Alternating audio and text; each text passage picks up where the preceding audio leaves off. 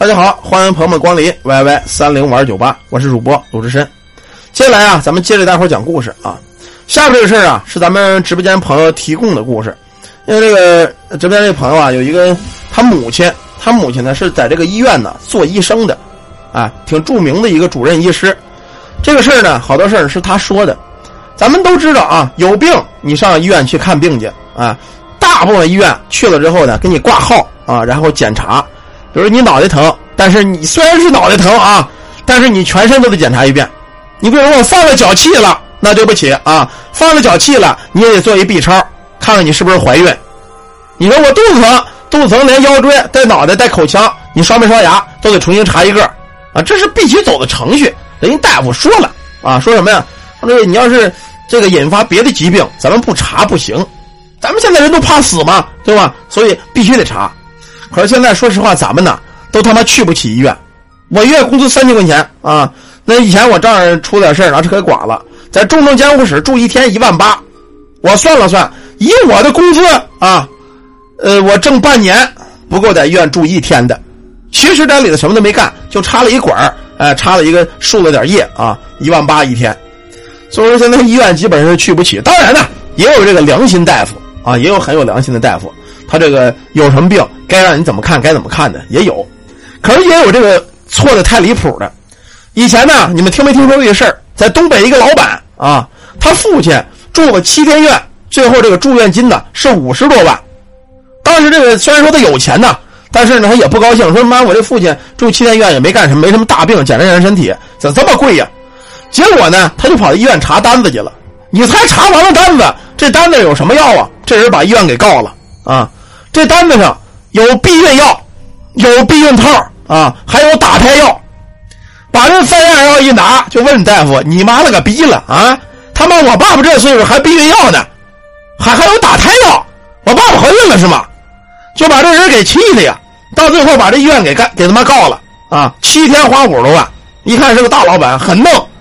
妈的，找不定谁他妈买套子钱都给算里头了。这家伙，你这事儿有时候过分了，你知道吗？咱啊。咱还是说那句话啊，也有特别好的医院，特别良心的医院，特别良心的大夫。当然呢，也有这害群之马。咱们故事里说这个这个朋友他母亲呢，就是一个挺好的一个大夫啊，一个主任的一个医师。人家给这个特别像是儿科的啊，一般都是给孩子看病啊，给孩子看病。这医院能看的他看，不能看的呢，他也会告诉这个家属说：“我们这个你这个病啊，不是医院的病，你呢上外边找先生给看看。”他曾经碰上两码比较奇怪的事儿，也就是比较奇怪的病症。什么病症呢？第一例呀，我给你们说说啊，什么奇怪的病症？也是一个小孩子身上的病。他这个来了医院之后啊，他这个眼圈啊，就青黑青黑的。他那种黑呢，不是说像咱们被打的那种，他就跟拿笔画的一样，眼也青，嘴唇也青。当时家里人以为这孩子是磕着是碰着怎么着啊？那个去了医院也是一套啊，什么全身的检查，检查完了也没有淤肿，也没有磕碰，这孩子就是嘴头子疼，眼圈疼。当时这大夫看了看，说：“你们这个呀，确实没有什么大的毛病，我们医院查不出来。说你实在不行啊，你找这个中医啊，你或者找这在门的先生，找他们给看看。”后来呢，当时他大夫的当大夫的也有这种情况，然后呢，联系了一个人是一个当地看事的一个老头把这孩子带到老头家去，这老头上上香之后啊，就开始问这孩子，说：“你这个就是这两个地儿疼，别地儿不疼是吗？”他是别地儿不疼。说孩子，你有没有干过一些比较奇怪的事儿啊？特别是对这个神佛类的东西，你有没有干过奇怪的事儿？他一说这个呀，这小孩子想起一件事儿来，他们家里啊本身呢也供奉东西啊，比如说供奉这个香堂啊，也上香舞的啊，什么都干。这小孩打小就见他爸妈在这上香，小孩子也不懂事特别好玩有一天呢，跑到外边啊，去这个呃，咱们这个坑边上嘛，挖这个紫泥，捏小泥人咱们小时候捏过泥人嘛，都捏了个小泥人小孩子呢，从这坑边那个紫泥也捏了个小泥人他捏着捏着呀，就想起他们家这个东西了。他们家供的是什么呀？大肚子弥勒佛，啊，供的是这个。完事之后呢？他就按着他们家这个供的神像的样子，也捏了个大肚子弥勒佛，捏的挺好，还特别像。后来捏完之后啊，拿这个彩笔就给这弥勒佛啊身上衣服啊啊什么鞋呀，按照他们家那个神像的样子，他给画了一下。画完之后呢，他一想，我妈妈天天对着这个东西磕头，我自个儿也单弄一个啊。他就拿了个弥勒佛，把这弥勒佛呢搁在他们家这这个院子里这么一个把角的地方，没事呢偷他妈妈这个供堂上的香，偷完之后呢也没人上那磕头去，点上三颗香，咣叽咣叽在那磕头。小孩子觉得好玩嘛，其实呢他并不知道这是干嘛，他就觉得对这个东西磕头挺好玩的。虽然是泥像，但是一旦受了香火。这个东西久而久之，它就有灵了。小孩子上香上了上了这么几天啊，可是小孩子呀，他没有长性，觉得这个老磕头这玩意也一点也不好玩。前几天挺好玩的，后来觉得不好玩了。对于这个神像呢，他觉得没什么用了。他一想啊，那神像没用了，拿这个彩笔就开始画，在这个神像眼睛啊画了一个圈哎，又画了一圈弄了个眼镜框子，弄了个鼻梁子，给这个弥勒佛画了个眼镜待会儿呢。又想起那胡子了，在这个嘴上稀里哗啦拿这黑笔又给画了野胡子。他孩子那个大夫这个老头一问他说：“你有没有干过奇怪的事？”小孩一说这个，这先生说了：“啊，找着根了啊，找着根了，肯定是这个事儿啊！你上我们家找那个神像去吧，你看看神像是不是裂了？你看看去吧。回家大人一问他神像哪儿呢？说就在咱们哪儿哪儿，我给扔了啊！大人当时去一找，哎，还真找着了。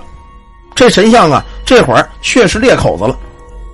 最后啊，这老先生说了：“说这个呀，就是你们孩子干错了事了。你呢，上你们家那个真正的神像那儿啊，去上香去，弄水啊，把这个神像这个胡子呀、什么眼镜子呀，你全给它洗干净了。然后呢，拿泥给它补齐了，重新画上油彩，你把它放那个大神像下边，让他一块受香火。啊，你办完了这些，不出三天，你儿子这个眼跟这个嘴，保证没事他母亲半信半疑呀，回去也是把这个小小小泥像子呀，又给弄点泥给补了补啊，把这胡子也给刮了去了，那个眼眼黑眼圈子也给刮了啊，又是放在大神像脚底下也受了香火了，还真就这么回事没出三天，这小孩啊，什么事没有了，眼也不黑了，嘴也不疼了。你说新奇不新奇吧？好多事啊，就是对于这个神佛类的东西啊，你信也好，不信也好，你可以不信。但是呢，你别不敬，咱还说这句话啊。咱们接着说第二例病人啊，他这个母亲呢，曾经还收过这么一例病人。这个孩子呀，呃，呃，有两个闺女一个儿，就是他们家是姐俩一个儿子。本来平时呢都挺健康的，突然有一天呢，这个老大开始生病发烧了啊，高烧不退。那会儿那个就是医院这个医疗设备，因为它是县城的医院啊，也不是什么多大的医院。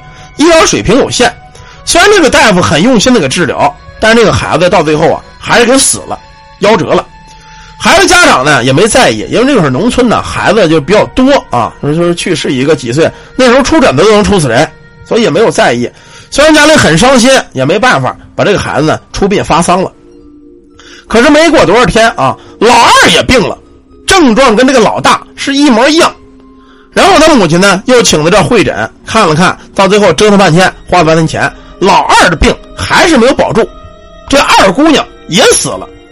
这会儿开始，他们家的人就已经觉得不对劲了，说老大死这个毛病，老二死这个毛病，可咱们家没有什么遗传病，这大夫给检查来检查去，也没查出真正的毛病。但是不管怎么说呀，俩闺女去世了，咱呢必须得保住这最后一个儿子，就想保住这个老三。啊，这个儿子，可是很不幸的是啊，就在这俩姐姐死了没有一个月的时候，他这个小儿子也生病了。无论是症状，无论是病情，跟这俩姐姐是一模一样。当时这个大夫也没了主意了，因为前两个姑娘这两个孩子啊，都是他给治的，都没治好。因为他就是当地那个一个县医院的一个主治医师，他还算医术好的，查了半天哪都没事他也不敢接这个诊了。就跟那个孩子父亲说说这，说你这个妈妈这前两个都看了，咱也看不好，对吗？你实在不行啊，你找找先生去，看看是不是你家得罪什么东西了，收拾你家孩子。最后呢，这个这家人呢，一听他说这个，人大夫都说了，也没得招了，找了当地的一个阴阳先生。这先生去了之后啊，在屋子里上了香，转了一圈啊，就问他们家，说你们家呀，是不是动了庙里的东西了？开始的时候呢，他也没想起什么东西。先生说呀：“你在屋子里找一找，你们肯定动了庙里的东西。”最后想来想去啊，找来找去，哎，从这个厨房这么一个放米糠子，那农村叫米米缸面缸啊，这么一个放米的这么一大缸里边，找了一尊这个佛像里这个小铜像，哎，这小铜像呢是喇嘛庙里的，喇嘛庙里那小铜像挺多的啊，看样子是他们家这个不定是哪个孩子，老大也好，老二也好，老三也好啊，上这个喇嘛庙里把这小铜像给偷回来的。然后放在这个窗台上了，结果呢就掉在窗台下面这个米缸里了。最关键的是，这佛像是头朝下掉下去的，隔了这么久啊，他们上米缸里经常蒯米去，呃，经常是蒯面去，从来没有从这里把这佛像给蒯出来过。这个先生进门香一上就知道了，你们啊找一找，咱你屋子里有这个神佛类的东西啊，你赶紧是得罪这个了。等把这个铜像给请出来之后，还到庙里。三天都没过，这孩子活蹦乱跳，他就好了啊！这是咱们直播间一个朋友叫随波逐流啊，那个微信的朋友叫随波逐流，他给咱们大伙提供的。而这个呢，是这个母亲当大夫时候，这种就是亲自处理的这个孩子一个病。所以咱们这个进这个神佛呀，进个寺庙也好啊，进个道观也好啊，千万不要去偷寺庙道观。你这现在一般这个小偷啊，胆儿再大。他不敢偷这个庙里的东西，不敢偷道观里的东西，啊，那也没办法，因为你你得的这个东西了，你偷那里东西了，那你遭报应也没辙啊，也没辙。